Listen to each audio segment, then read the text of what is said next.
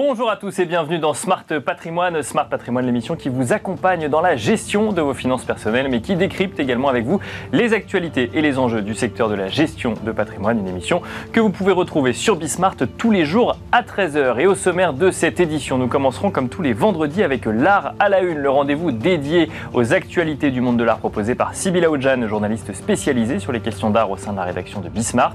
Nous enchaînerons ensuite avec l'interview de l'art à la une où nous aurons le plaisir de recevoir Pierre Guigourez, le cofondateur d'Exclusible, mais aussi de la NFT Factory, euh, avec qui nous évoquerons le sujet des NFT dans le monde de l'art, voire même dans le monde du luxe, et ce qui nous amènera notamment à traiter du sujet des royalties liées aux NFT. Vous en saurez plus dans un instant, et nous enchaînerons ensuite avec Enjeu patrimoine, un enjeu patrimoine consacré cette fois-ci à l'évolution de, des appétences des épargnants en matière d'investissement en cette rentrée, avec notamment un focus sur la recherche de supports d'investissement plus tangibles. Nous en parlerons donc en deuxième partie d'émission avec Bastien Baron, conseil en gestion de patrimoine et fondateur de Justae Gestion Privée. Bienvenue à vous tous qui nous rejoignez. Smart Patrimoine, c'est parti. Et nous commençons comme tous les vendredis avec l'art à la une, le rendez-vous dédié aux actualités du monde de l'art, semaine après semaine, proposé par Sybille Aoudjan, journaliste spécialisée sur les questions d'art au sein de la rédaction de Bismart. Bonjour Sybille. Bonjour Nicolas. Bienvenue sur le plateau de Smart Patrimoine, ravi de vous retrouver. Moi aussi. Alors qu'est-ce qui s'est passé dans le monde de l'art cette semaine, Sybille? Alors je pense que personne n'a raté cette actualité, mais qui marque aussi le monde de l'art, c'est le décès bien sûr de la reine Elisabeth II. Et eh bien The Art Newspaper en consacre un grand papier car la reine Elisabeth II était bien sûr monarque du Royaume-Uni, mais aussi propriétaire fiduciaire de l'une des plus grandes collections d'art dans le monde. 7600 peintures, 2000 miniatures, 500 000 gravures et dessins. Et là, je passe aussi euh, le mobilier, les joyaux, les armures, etc. Eh bien, bien sûr, euh, c'est The Royal Collection qui est un héritage de plusieurs siècles de monarques collectionneurs, depuis bien sûr la restauration de la monarchie en 1660. Alors, cette collection a un statut particulier. La collection royale est détenue en fiducie par la reine en tant que souveraine pour ses successeurs et la nation, mais elle ne lui appartient pas en tant que particulier. Alors, durant le règne de la reine Elisabeth II, il n'y a pas eu d'acquisition majeure, mais elle a surtout œuvré pour la démocratisation, l'accès au public, la conservation de cette collection et son inventaire. Plusieurs euh, dates sont marquantes. En 1962, il y a eu la Queen's Gallery qui a été construite. Les œuvres de cette collection sont donc euh, ouvertes à tous selon les thématiques des expositions qui sont proposées. Il y a eu aussi un incendie au château de Windsor en 92, ce qui a fait que la famille royale qui gérait directement la collection, finalement, c'est désormais un trust caritatif qui gère la conservation et euh, le financement de cette collection grâce à des revenus générés par la visite des, du palais, des palais palais royaux. Mhm. Et enfin, bien sûr, le Covid a beaucoup bousculé euh, la vie de cette collection. Les visites se sont passées de plus de 3 millions de personnes à 150 000 visiteurs. Et les recettes sont descendues de 72 millions de livres à 7 millions de livres, ce qui fait à peu près 8 millions d'euros. Enfin, depuis 2021, le président des fiduciaires est Sir James Light Pemberton. Et donc on imagine euh, mécaniquement que euh, même si la reine n'était pas propriétaire euh, de la collection, le futur l'héritier Charles III est, à la tête de cette collection, même si c'est donc le président des fiduciaires qui gère tout ça. Autre actualité de cette semaine dans le monde de l'art, Sybille, le MoMA de New York qui reçoit une nouvelle dotation. Exactement, le musée d'art moderne est désormais bénéficiaire d'une nouvelle dotation majeure, celle de la collection créée par le Maya des médias et fondateur de CBS, William Paley. Après euh, sa mort, dans le début des années 90, William Paley a soumis son legs à plusieurs conditions. D'abord, il prévoyait que ces 81 œuvres euh, soient placées sous la tutelle du MoMA. Et ensuite, cela devait répondre à une condition que le MoMA trouve une manière d'utiliser les œuvres pour en faire profiter le public et l'institution. Et alors, Sybille, quelle solution a été trouvée Dites-nous. Et donc, le MoMA et la Fondation William Paley ont trouvé une solution, créer un fonds de dotation destiné aux médias numériques et à la technologie. Ce sont les thématiques qui ont été choisies.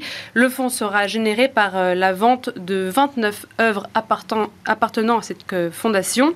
Cette vente aura lieu chez Sotheby's en automne 2022 et on retrouve des Pablo Picasso, un Francis Bacon, un Auguste Rodin et cela devrait apporter 70 millions de dollars aux enchères réalisées à New York et à Londres. On enchaîne hein, avec les actualités dans le monde de l'art civil. Le palmarès du Premium Impérial a été, impérial, pardon, a été dévoilé. Oui, alors c'était euh, hier le 15 septembre. Les noms des lauréats ont été dévoilés en peinture. On a Giulio Paolini qui a été récompensé, souvent associé à tort selon le comité à l'Arte Povera. Ce sont des œuvres qui ont été créées pour amener le spectateur à s'interroger sur ce qu'il voit, ses œuvres, questionne la nature même de l'art et le rôle de l'artiste. Et puis en sculpture, le très connu Ai Weiwei a été récompensé, activiste et cinéaste aussi chinois, euh, l'une des personnalités culturelles les plus influentes aujourd'hui. Et enfin, trois autres euh, catégories ont été récompensées. Euh, l'agence Sana pour l'architecture, qui a œuvré pour le Louvre Lens. En musique, Christian Zimmermann. Et en cinéma, Wim Wenders a été récompensé. Chaque lauréat reçoit en dotation 100 euh, 000 euros, 15 millions de yens, et la cérémonie aura lieu le 19 octobre à Tokyo. Merci beaucoup, Sybille, pour euh, les actualités du monde de l'art euh, cette semaine. Et nous avons le plaisir de recevoir ensemble dans l'art à la une Pierre Guigourez, le cofondateur d'Exclusible, mais aussi cofondateur de la NFT Factory. Bonjour, Pierre Guigourez. Bienvenue sur le plateau de, de Smart Patrimoine. Alors, on va évoquer ensemble le principe même de création d'un NFT, hein, que ce soit dans le monde de l'art ou dans le monde du luxe, là où effectivement euh, vous avez une, partie de, votre activité. Ce qu'on trouvait intéressant de, comprendre avant d'aller un peu plus dans le, dans le mécanisme même des NFT, c'est euh, ce système de royalties qu'on peut voir dans les, euh, dans les NFT. Est-ce que vous pouvez nous expliquer un petit peu comment ça fonctionne? C'est un peu différent du monde traditionnel, c'est-à-dire que euh, des royalties peuvent être associées à un NFT tout au long de la vie de l'œuvre et même si elle passe par euh, diverses mains différentes. Absolument. C'est une innovation majeure qui est permise par la blockchain et donc les NFT en sont, en sont porteurs. C'est quoi la blockchain? Il faut peut-être revenir. Bien sûr, oui. C'est finalement une grande base de données, un grand livre comptable dans lequel sont inscrites toutes les transactions qui ont jamais eu lieu sur une, sur une blockchain. Et donc grâce à ça, on peut savoir, n'importe qui peut savoir, c'est complètement transparent, qui a acheté tel NFT, euh, à quelle personne, à quel prix, etc. Bien sûr. C'est évidemment une information qu'on n'a pas dans le marché de l'art euh, oui. normal. Il y a beaucoup de recherches, euh, etc. Voilà, exactement. Beaucoup de, beaucoup de transactions ne sont pas mhm. connues. Là, tout se sait. Et donc, par définition, tout peut donc éventuellement être l'objet d'une royalties si ces règles sont inscrites dans la blockchain. C'est ce qu'on appelle les smart contracts. Ils peuvent permettre d'inscrire ce type de règles. Les marketplaces, donc les endroits où on négocie les NFT, vont respecter généralement, pour la plupart d'entre elles, respecter ces règles euh, de royalties et donc permettre, lorsqu'il y a une transaction sur ce qu'on appelle le marché secondaire, c'est-à-dire non pas entre l'artiste ou le créateur ou la marque, peu importe, et le premier acheteur, mais entre ce premier acheteur et un deuxième acheteur, etc., c'est à ce moment-là, dans une transaction dans laquelle la marque ou le créateur n'est pas parti à la Bien sûr, oui. qu'il va quand même être capable de capturer une petite partie de la valeur qui a été créée, de, de la, valeur d'échange qui a été euh, instaurée entre ces deux. Parce que comme on est capable de tracer, on considère qu'à chaque fois, il y a une, euh, une, sorte de, oui, effectivement, un droit qui est associé euh, au créateur du NFT. Exactement, exactement. Et ce droit est donc respecté par les, par les parties à cette transaction qui, sans avoir rien à faire d'ailleurs, hein, c'est les, plateformes, les marketplaces qui vont automatiquement rediriger la, voilà, les 5, 10%, parfois un peu plus, parfois un peu moins, qui correspondent à la royalties, vont les renvoyer vers le wallet de l'artiste ou du créateur ou de la marque. Et justement, ces royalties, est-ce que c'est euh, d'emblée euh, mis dans le smart contract? Est-ce que euh, ce sont des pourcentages qui sont fixes par rapport à, différents artistes? Oui, alors en fait, c'est les pourcentages varient. Les pourcentages varient, sont. c'est de quel ordre d'habitude? Sont à discrétion. Généralement, on, a rarement des royalties au-dessus de 10%. les, les certaines plateformes l'autorisent. La, grande la plus grande majorité des plateformes, disons, ou les plus grosses, type OpenSea par exemple, mhm. les, fixent à, les fixent à 10% et, et, s'arroge par-dessus ça un, un, fee, des frais, une commission en tant que, en tant que plateforme. Donc c'est assez rare d'en voir au-dessus de, au de 10%. Et ensuite c'est fixé, alors c'est fixé parfois par le smart contract, mais, c'est généralement aussi tout simplement fixé par euh, quiconque possède le contrôle de ce smart contract dans euh, dans l'interface de, paramétrage de la, plateforme de, marketplace. Et donc ça, ça va, être possible désormais pour un artiste de créer un réel business autour de ces NFT, une, bah, presque une marque pour lui en fait. Absolument, absolument. C'est, ça, change vraiment les règles du jeu pour les artistes et pour les créateurs, qui effectivement, il y a, avant, avant cette invention, du moins, euh, n'étaient pas en mesure de profiter d'une appréciation de valeur de leur œuvre, sauf en produire d'autres ou sauf en avoir conservé. Mhm. Là maintenant, avec le NFT, avec, euh, et surtout les règles de royalties, Un artiste peut créer une collection le jour 1, 2, 3 ans après, voir sa, sa cote s'apprécier et bénéficier de, voilà, d'un complément de revenu, disons, qui viendrait de cette œuvre qui a été créée il y a 2, 3, 4 ans, 5 ans, 10 ans. Et sans que ces royalties augmentent si sa cote euh, augmente? Alors bah, les royalties sont un pourcentage sur le prix de vente. Donc si Ah le d'accord. prix de vente est une, euh, voilà, va être une fonction de l'appréciation de, de l'artiste, donc il va effectivement voir une appréciation de ces, euh, de ces flux de royalties a priori. D'accord. Et pour, le, pour les marques, alors, est-ce que, en tant que marque, on va avoir intérêt de créer ses propres NFT pour justement avoir un suivi de, des visuels euh, qu'on va vendre ensuite? Alors, bah, pour, effectivement, si une marque décide de, pour des raisons stratégiques, commerciales, marketing, etc., de lancer une collection de, Mhm. de NFT, Mais déjà, pourquoi on lance une collection de NFT quand on est une marque? Ouais, effectivement, bonne question. Et Au- Au-delà du Ouais. côté communication qu'on imagine assez bien, mais pourquoi est-ce qu'on le fait Mm. sinon? Ouais, il y a, y y y plusieurs effectivement raisons et elles sont pas, euh, elles sont pas euh, exclusives, disons. C'est souvent un, un ensemble de, de- de raisons stratégiques qui poussent une marque à vouloir lancer une, notamment les marques du luxe, à lancer une collection de NFT. On va généralement avoir la question de l'acquisition d'une clientèle. Aujourd'hui, les possesseurs de NFT, les personnes qui sont euh, présentes sur ces, sur ces marchés d'NFT, correspondent à une certaine démographie. On est sur une population plutôt jeune, plutôt à l'aise avec les technologies, euh, à l'aise avec les cryptos a priori, Oui. plutôt masculine. Voilà, c'est un portrait robot, évidemment, il y a, il y a bien, il y a bien, des, bien des exceptions, mais pour une marque, ça peut avoir un sens d'aller vers, proactivement vers cette population-là, s'y exposer, et donc bah, j'ai créé une collection de NFT pour, pour créer une connexion, créer une- un premier engagement avec cette démographie. Ça, c'est une première raison. Il y a une deuxième raison qui, effectivement, va être de l'ordre de la communication, du marketing, d'une- d'une association de son nom de marque au Web3, qui, Mhm. voilà, qui est un phénomène euh, de mode. Donc, c'est un petit peu ce que, ce que vous évoquiez juste avant. Et puis, je dirais qu'il y a une troisième raison aussi, hein, qui, est, qui est beaucoup plus euh, euh, prosaïque, qui est simplement la génération de revenus, la production de revenus. Si on vend des NFT, voilà, c'est c'est ce qu'on appelait le marché primaire tout à l'heure, en complément des royalties, c'est la première vente entre cette marque et le premier acheteur, va évidemment générer des revenus pour la marque. Mais euh, que- quel type de marque Parce que là, par exemple, vous évoquez euh, le- le- l'exemple de marques du luxe, donc des marques dont on imagine que les chiffres d'affaires sont déjà assez conséquents. Est-ce qu'on a vraiment besoin d'avoir un chiffre d'affaires complémentaire en lien avec les NFT Est-ce que ça permet de vendre des choses qu'on n'aurait pas vendues autrement Euh, Oui, je, pense qu'effectivement, c'est la, réflexion de ces marques-là, elle n'est pas forcément de se dire, bon, mon, mon activité classique de vente de produits physiques me suffit, j'ai pas forcément besoin. Je pense que, bon, déjà évidemment, un surcroît de chiffre d'affaires. euh, Oui, aucun chef d'entreprise ne, ne dit Voilà. non, ça c'est sûr. Exactement. Et puis il y a surtout ce côté préparer l'avenir. Préparer l'avenir, le Web 3 est une évolution majeure. Euh, on en est encore au balbutiement, mais c'est évidemment un train que les marques ne voudront pas louper. Euh, elles ont clairement un mandat de leur direction générale ou de leurs actionnaires d'être présents sur ce créneau, de ne pas, de ne pas le rater, comme elles ont pu parfois rater le, le- train du e-commerce à une certaine époque ou des, ou des réseaux sociaux. Donc, il y a, au-delà du chiffre d'affaires, il y a aussi un impératif stratégique d'être présent sur le, créneau des NFT et du Web 3. Est-ce que le NFT euh, créé par la marque aura lui-même euh, une valeur marchande ou alors c'est vraiment quelque chose qui est donné à une communauté et dans ce cas-là, euh, ça, ça- ça ne va jamais aller sur un autre, euh, une Mhm. plateforme d'échange par exemple Eh ben, en fait, on peut vraiment avoir les deux. C'est ça qui est intéressant, c'est que c'est un, le, le NFT est, une, est, un, est une, un outil, c'est une brique. On peut vraiment en Mhm. faire beaucoup, beaucoup de choses. Et donc, certaines marques, effectivement, vont sur de la vente, vente de NFT, donc avec tout ce qu'on s'est dit précédemment, les royalties, etc. Bien sûr. ouais. Et puis, on peut être aussi sur des cas, on l'a vu, hein, et on en verra, je pense, de plus en plus, des cas d'usage gratuit, où c'est un don de la marque à certaines personnes. Et c'est là où c'est intéressant, c'est que la marque peut choisir qui possédera ces NFT. Est-ce que c'est ses clients actuels? Est-ce que c'est des personnes qui ne sont pas clients, mais qui sont certaines personnes du Web3 Par exemple, des, on évoquait les communautés, des personnes qui possèdent telle autre collection de NFT qui serait, euh, euh, qui serait désirable, disons, et donc bah, dont les possesseurs sont intéressants euh, comme futurs clients pour la marque ça peut être stratégique d'aller leur offrir des, NFT. Et ces NFT offerts peuvent néanmoins être échangés sur des plateformes. Ils, sont, ils, peuvent avoir une valeur, euh, financière si, euh, si, si on la leur attribue. Quoi. Il suffit de, vraiment d'aller sur OpenSea, de dire bah, ce NFT, je l'ai eu gratuitement, mais ça ne m'intéresse pas, j'en ai pas l'intérêt.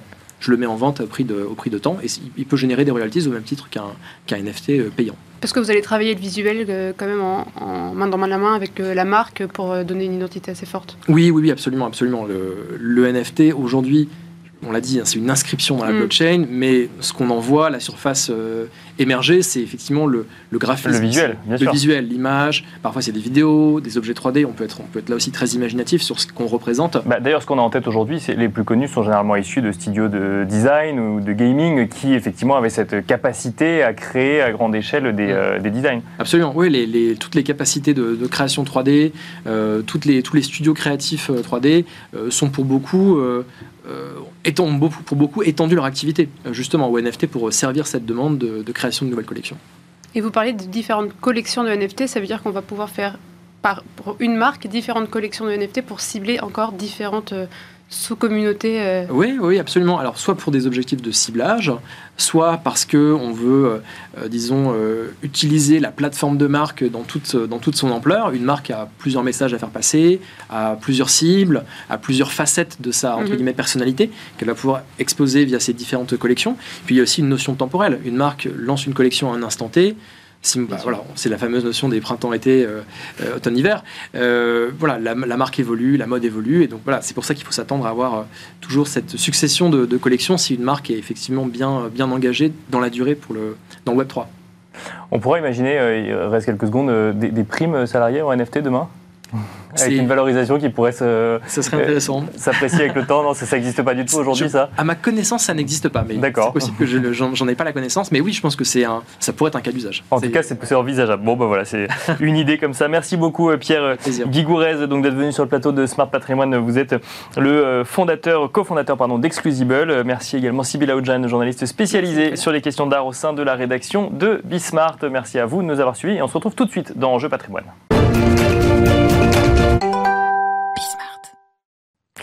Les épargnants ont-ils de nouvelles euh, volontés en matière d'investissement ou de placement financier en cette rentrée 2022 C'est la question qui va nous animer à présent dans Enjeu Patrimoine où nous avons le plaisir de recevoir sur le plateau Bastien Baron, conseiller en gestion de patrimoine et fondateur de Justae Gestion Privée. Bonjour Bastien Baron. Bonjour Nicolas. Bienvenue sur le plateau de, de Smart Patrimoine, un plateau que vous connaissez. hein. Euh, on a traité pas mal de sujets ensemble. L'idée, c'était de voir un petit peu, en cette rentrée 2022, si euh, il y avait euh, une évolution dans les appétences des épargnants en matière d'investissement ou de placement à la lumière, peut-être de sujets en lien avec euh, euh, l'ISR, avec euh, les inquiétudes qu'on peut voir sur les marchés financiers, ou encore avec le contexte économique et inflationniste que que qu'on suit régulièrement en tant qu'épargnant, ou encore parce que ça fait la une un petit peu de de toute la presse patrimoniale en ce moment, de, des inquiétudes qu'on peut avoir sur la valorisation de sa résidence principale. Est-ce que vous, dans vos échanges au quotidien, vous voyez des thématiques qui reviennent comme ça régulièrement, qui évoluent par rapport à ce que vous pouviez voir il y a un an à la même période?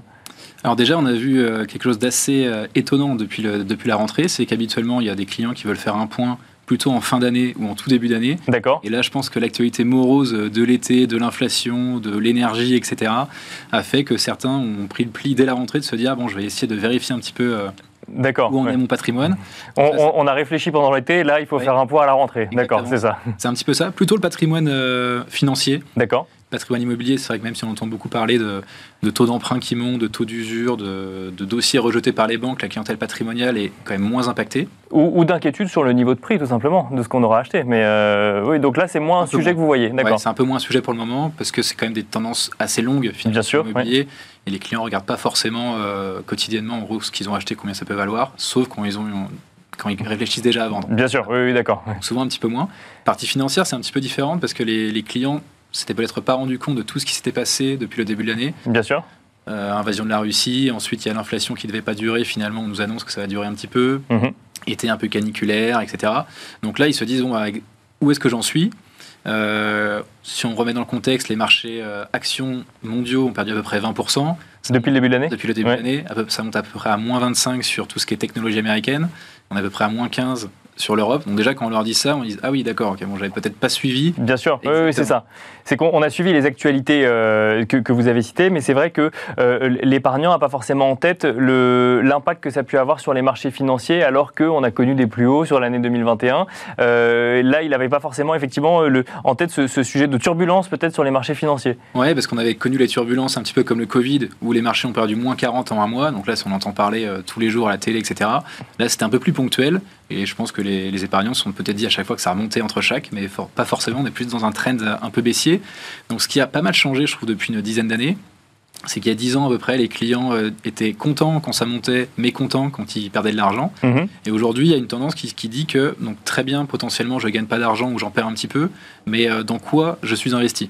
Ok, à- de les regarder plus en détail dans quoi on investit. D'accord. Exactement. Donc, quand on leur explique qu'après, ils sont investis potentiellement sur, euh, dans les actifs un peu plus tangibles, donc c'est un petit peu le, le sujet, euh, potentiellement soit de l'immobilier qui va être réhabilité, soit euh, peut-être sur des infrastructures. Et en fait, tout ça, quand on leur explique et qu'on va un petit peu plus loin dans le, dans le détail, voilà, on va dire que la pilule passe un petit peu mieux. Ils comprennent qu'on est sur des investissements un peu plus longs et que ponctuellement, on peut effectivement être sur les actifs cotés un petit peu en deçà de l'investissement, mais que en gros, la perspective sur le long terme est plutôt bonne.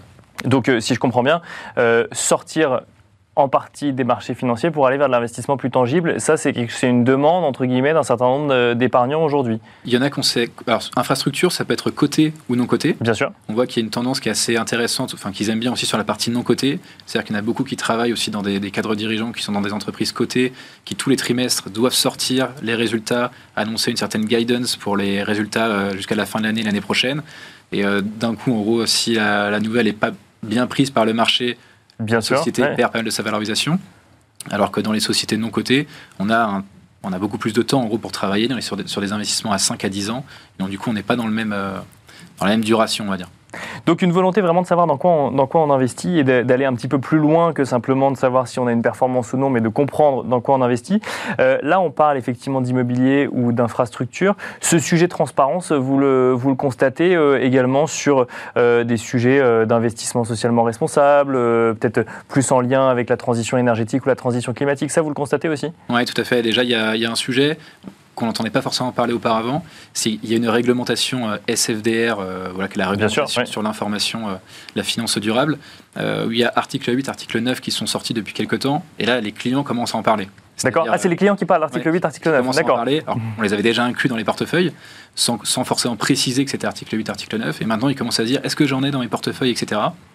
Et ça aussi, se dire que j'investis dans des choses, donc article 9, c'est qu'il y a, y un, il y a un souhait, il y a un objectif euh, d'investissement durable de la part du fonds, Mhm. et expliquer que ponctuellement ce fonds est pot- potentiellement en baisse, mais qu'il a cet objectif-là, tout de suite, ça aide aussi à expliquer que sur le long terme, il y a quand même des perspectives qui sont intéressantes, et, euh, etc. Donc euh, on, on préfère un fonds euh, qui ne gagne pas d'argent mais qui investit sur des supports en lien avec nos valeurs qu'un fonds performant mais qui investirait sur des choses qui ne seraient pas en lien avec nos valeurs. On n'est pas encore rendu là. D'accord, ouais, déjà ça, un- prend du temps. ouais, On a ça. déjà un premier biais, un premier biais qui dit que si je perds de l'argent, autant que ce soit dans quelque chose qui va créer de la valeur et sur le plan de l'humanité, environnemental ou social. À- à- à- effectivement, à deux, à deux placements égaux, on va aller sur celui euh, euh, qui est un peu plus euh, respectueux. D'a- D'ailleurs, c'est vrai que c'est un sujet dont on traite souvent dans, dans, cette émission. C'est, on parle de normes ESG, on parle d'ISR, et on a quand même l'impression que quand on écoute des épargnants sur le sujet, eux, ils répondent climat. Le sujet S ou G, euh, c'est moins dans leurs euh, préoccupations. Euh, C'est ce que vous constatez dans vos échanges ou, là, pour le coup, on est sur des thématiques ESG au sens large du terme? Alors, je pense que le E de ESG, effectivement, qui est le critère environnemental, c'est le principal. Il y a quand même un critère aussi qui est plutôt, alors pour social et de gouvernance, c'est plutôt aussi sur euh, la féminisation des conseils d'administration, etc. Il D'accord y a quand même un souhait aussi de la part de la clientèle de dire, bon voilà, très bien, euh, historiquement, il y avait peut-être 90% d'hommes dans les conseils d'administration. Si maintenant on peut tendre vers euh, une égalité homme-femme et que ce soit aussi sur les salaires, etc., euh, c'est quand même un plus aussi. Mais effectivement, je pense que le critère environnemental, c'est le numéro un. C'est celui aussi où c'est le plus facile d'investir, de voir les impacts. Bien derrière, sûr, Parce ouais. qu'il y a des gros enjeux. Voilà, on parle de neutralité carbone en 2050. Les montants qui sont annoncés à investir, on parle de plus de, je crois que c'est 10 000 milliards qu'il faudra investir d'ici là.